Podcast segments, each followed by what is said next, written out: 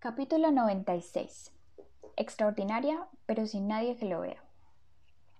Ni mi madre ni mi padre podrían ir a ver la obra de teatro la noche del estreno.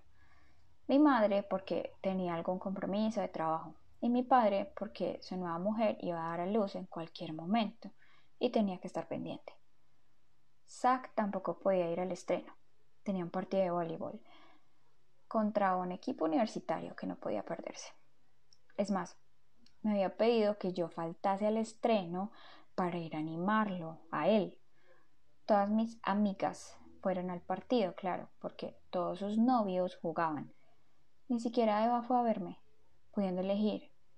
Prefiero ir con los demás. Por lo tanto, la noche del estreno, allí no había nadie ni remotamente cercano a mí.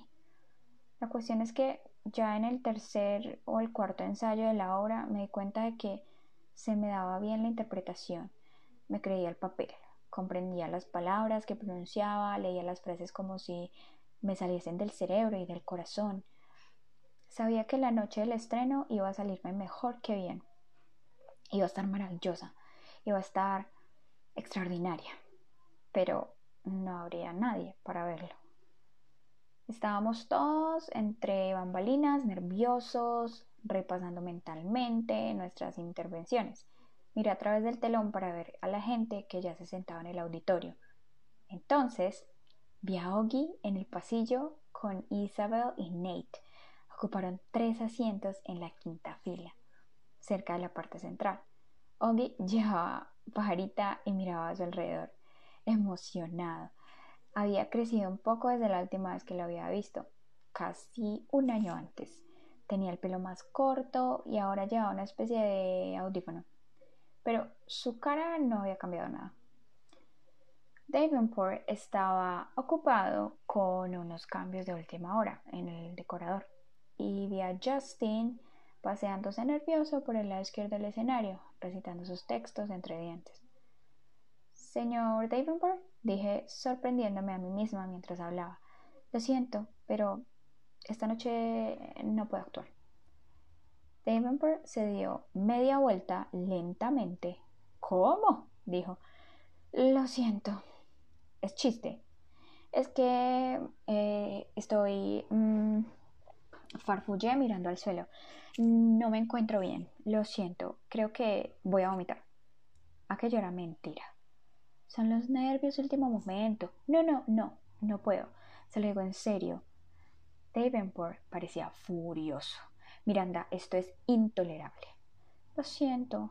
Davenport respiró hondo, como si estuviera intentando contenerse. A decir verdad, pensé que estaba a punto de explotar. La frente se le puso de un color rosa intenso. Miranda, esto es inadmisible. Respira hondo y no voy a actuar, dije en voz alta, y me puse a llorar con mucha facilidad. Muy bien, muy bien, gritó sin mirarme y se volvió hacia un chico llamado David, que era decorador. Busca a Olivia en el puesto de iluminación. Dile que tiene que sustituir a Miranda esta noche. ¿Cómo? contestó David, que no descataba por su rapidez. Corre, le gritó Davenport a la cara. Ahora. Los otros actores habían oído algo y se habían reunido a nuestro alrededor. ¿Qué pasa? preguntó Justin. Cambio de planes de última hora, dijo Davenport. Miranda no se encuentra bien. Tengo ganas de vomitar, expliqué intentando que lo pareciese.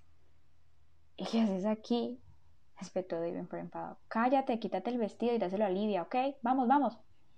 Corrí al vestuario tan rápido como pude y empecé a quitarme el vestido. Dos segundos después llamaron a la puerta y Vía asomó la cabeza.